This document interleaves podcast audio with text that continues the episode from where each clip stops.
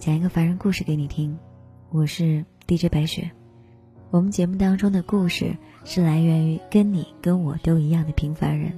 特别感谢在凡人故事里面向我投稿的各位听友，谢谢你们一字一句敲出你们的真诚。今天的故事是众多故事里非常特别的一个。那今晚在听凡人故事的朋友，就跟我一起听，看看特别在哪里。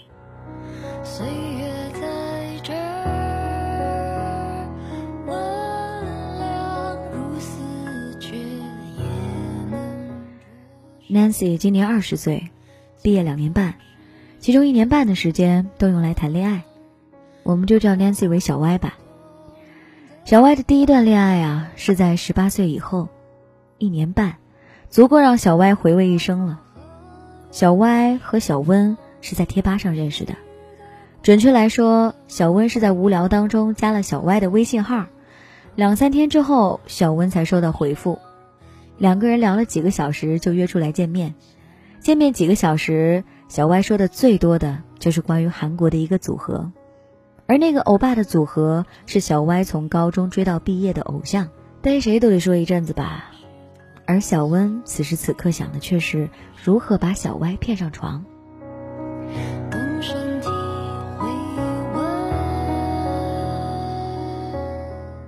那天是二零一三年的七夕节，在认识小温之前，小歪还不确定自己到底是不是同性恋。也就那晚，两个人在一起了，这完全在小歪的意料之外。小温比小歪大七岁，很多地方小温都比小歪懂得多。比如说，两个人在一起，不管喜不喜欢，都得先讨好对方的朋友。小歪的性格就是直来直去，喜欢就是喜欢，不喜欢就是不喜欢，导致了他上班不到一个月就和其他人不和。就这样辞职在家休息了一个多月，又回到了从前的地方。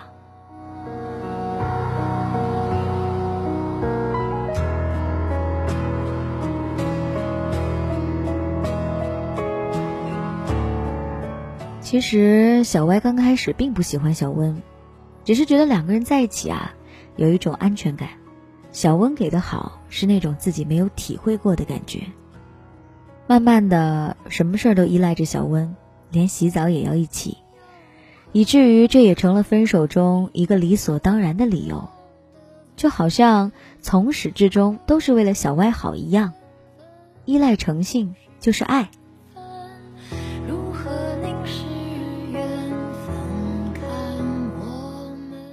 小歪花了半年的时间去爱上小温，有时候想，恨不得把对方揉进自己的身体里，恨不得天天黏在一起。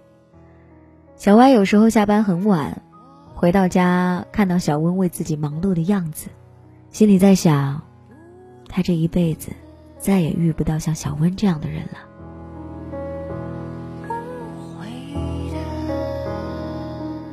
小温第一次提分手是因为家里。他不想连累小歪跟着自己。小歪一手抱着小温，一把鼻涕一把泪的在那儿说：“ 世界上只有你一个，我这辈子就只想遇到你这么一个人。”后来啊，两个人又好好的过着他们的幸福日子，虽然比之前苦了一点但是小歪很满足啊。小歪有一个很要好的朋友，叫 H。H 的女朋友跟小歪也认识，于是四个人就成了铁杆哥们儿，铁到四个人可以脱了衣服躺在一张床上。后来小温和 H 走得很近，以至于周围的朋友都觉得他们俩有一腿，而我和 H 的女朋友能无动于衷地看着他俩示范叉 O 的各种动作。虽然这只是开玩笑，小歪心里当然有想法，可是总不能说出来啊，说出来显得太小心眼儿。不就是开个玩笑吗？不说出来呢，又显得缺心眼儿。这样的玩笑开的多了，小歪也就闭着眼睛过去了。后来，H 跟他女朋友分手了。H 跟小歪他们说的理由就是，H 觉得对方太幼稚，做事不考虑后果。分手是想让对方学会成熟稳重，要变得像小温那样才能过日子。H 分手后，就自己去租房子了。听说那小区的房子租金挺贵的，从看房到签合同都是小温和 H 一起去的。直到房子租下来，小歪才知道小温参与其中。后来的几天，小温说 H 刚分手，心情不好，就留在 H 家陪他，还把衣服也带过去了。小歪有空的时候也过去跟他们聊天。晚上睡觉的时候，小温睡中间，左边抱着小歪，右边抱着 H。也许是从租房子的时候开始，小歪就开始怀疑了。大概一个月不到，小歪和小温分手了。这一个月里啊，小歪和小温只见过两次。其他时间，小温除了上班都待在 H 家。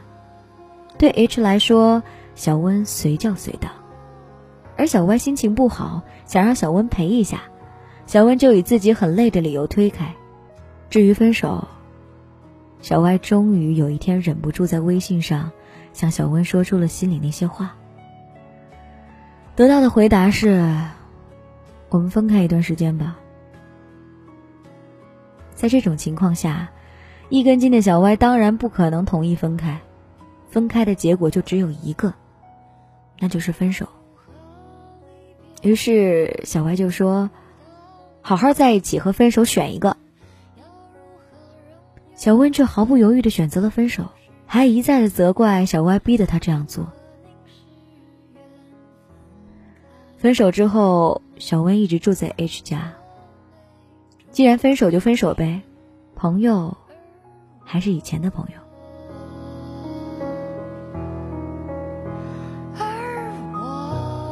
二零一五年的新年，小歪认识小温一年多了，算来分手三个月了。毫无例外的，小温和 H 在一起了，在小歪失去爱情的同时，也失去了友情。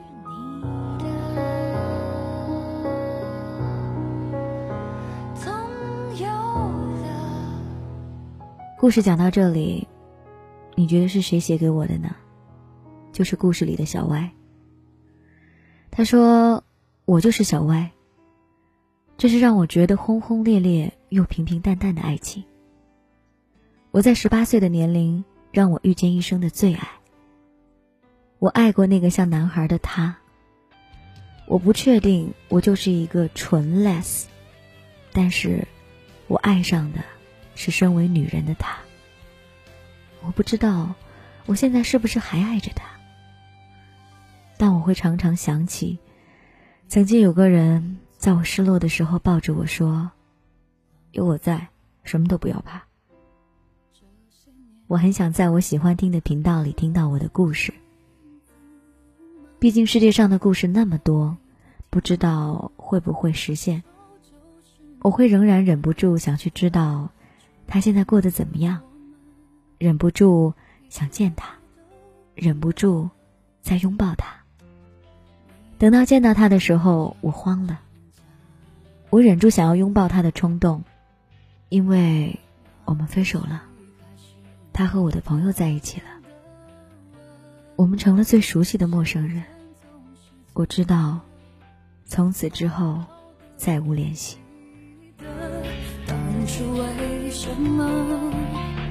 没好好再见呢？那年我失去最好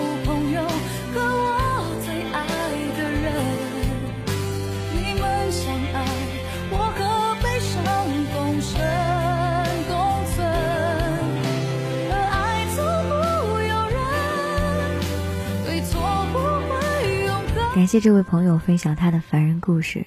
这是一个非常非常勇敢的决定，爱一个人需要勇气，选择一段同性的爱情更需要勇气。近期在凡人故事的投稿当中，我看到了很多故事，大家还是更愿意写爱情，而且大部分都是那些没有结果的爱情。读了这些故事，也开始为听众心疼。我们在这里呢，招募很多故事，成长的、青春的、爱情的、友情的、家人的。我常在想。但愿这种播讲故事，对你来说是一种释放。如果你也有这样的意向，想讲述你的凡人故事，可以有几种方式联系到我。首先呢，你会发现我们留言板有一个叫做微社区的地方，你就可以在上面写出你的故事。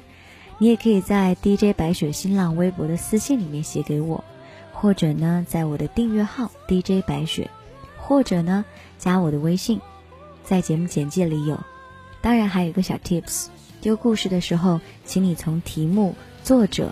到整篇的文章分一个自然段，写的稍微有一点点格式，因为有些听友不想说出自己的名字，也可以在自己写的文章当中注明，而且尽量给我的是文字的方式，像是在微博私信，它都有附件的方式，直接能够丢送给我，尽量不要一下子发给我二十几条，有的时候因为网络的问题，它可能会顺序还是错乱的，这样太考验我对于这个文章的理解能力了。大家尽量在一条两条之内把它写完。如果你的文章符合这样的要求，我想中奖率可能会高一点。好了，这就是今晚的故事。